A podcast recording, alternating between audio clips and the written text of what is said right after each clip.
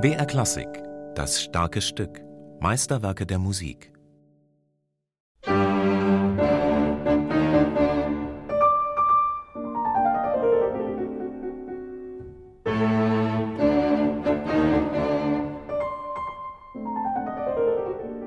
Kurz, leicht, populär, so sollte es sein, das erste Klavierquartett damit es die großbürgerlichen und adeligen Dilettanten eifrig kaufen und in ihren Salons zum Besten geben.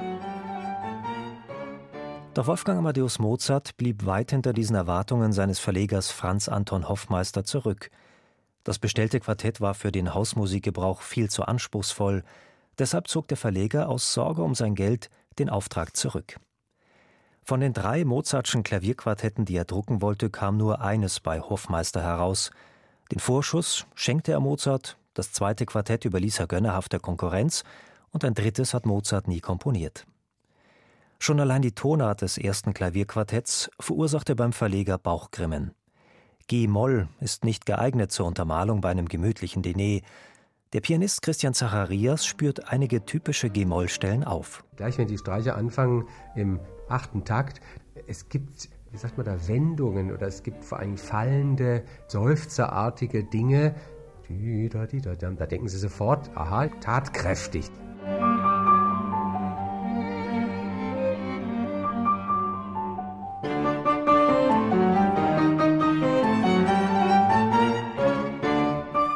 Oder Sie denken natürlich äh, bei vielen Wendungen, wenn G-Moll so äh, gezeigt wird, auch an Pamina, wenn sie ihre große Arie singt. Aber wir wissen, G-Moll ist Resignation oder ist ein bisschen Aufbegehren oder all diese Sachen. Also das kann man sogar ohne absolutes Gehör. Sie hören G-Moll und wissen ziemlich schnell, das muss G-Moll sein.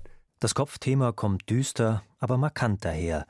Insbesondere das Klavier markiert seine Position als Platzhirsch. Ihm gehört das Hauptthema und die Rolle der Streicher besteht hauptsächlich im Reagieren auf die Attacken des Klaviers.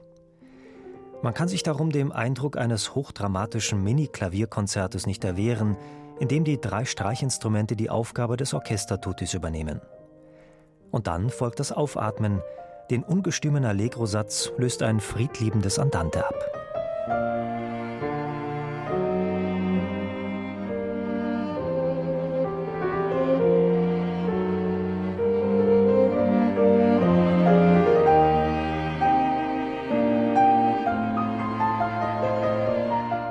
Hier zieht Mozart elegante, entspannte Melodiebögen, die aber nicht aus lauter Harmoniesucht nach dem kraftstrotzenden ersten Satz zum Wegschlummern verleiten, sondern die Kantilenen münden immer wieder in fröhliche Sechzehntelbögen. Streicher und Klavier spielen gemeinsam, schmiegen sich aneinander und übergeben sich die Themen. Man hat zudem den Eindruck, Figaro würde kurz vorbeischauen, grüßen und wieder entschwinden. Immerhin arbeitete Mozart an der Oper fast zeitgleich zum Quartett.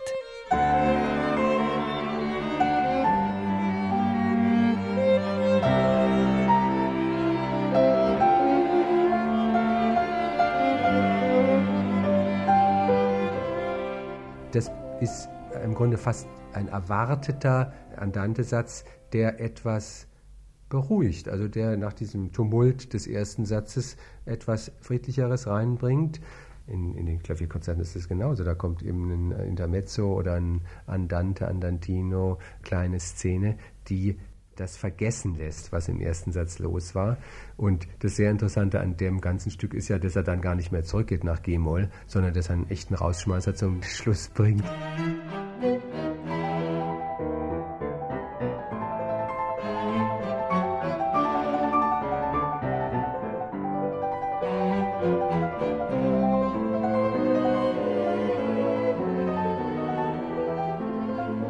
Ersten Satz stößt Mozart sein Publikum vor den Kopf mit dem aufmüpfigen Thema, doch damit nicht genug.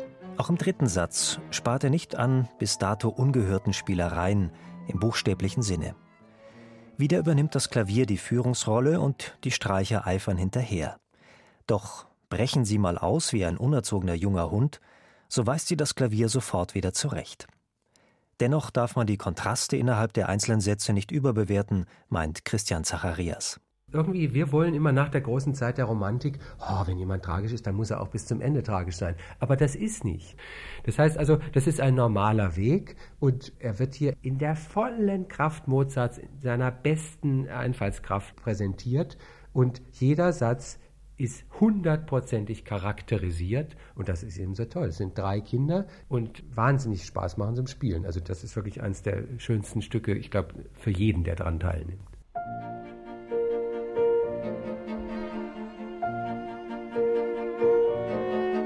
Auch wenn die vornehme Gesellschaft das G-Moll-Quartett nicht selbst in Hausmusiken spielen konnte, es gibt drastische Zeitzeugenberichte darüber, wie furchtbar die Laiendarbietungen geklungen haben mussten, verbreitete es sich dennoch in rasantem Tempo. Und heute steht es in der Hitliste der Mozartschen Kammermusik weit oben.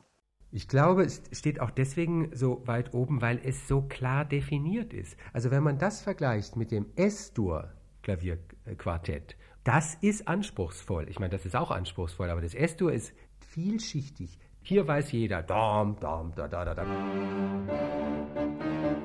Ist fast wie da, da, da, da. Also es ist wirklich, hier klopft das Schicksal an die Tür und dann geht's los. Ne? Und der letzte Satz ist genauso klar und virtuos und brillant. Also wenn das Werk keinen Erfolg hat, dann weiß ich nicht mehr, was man schreiben soll.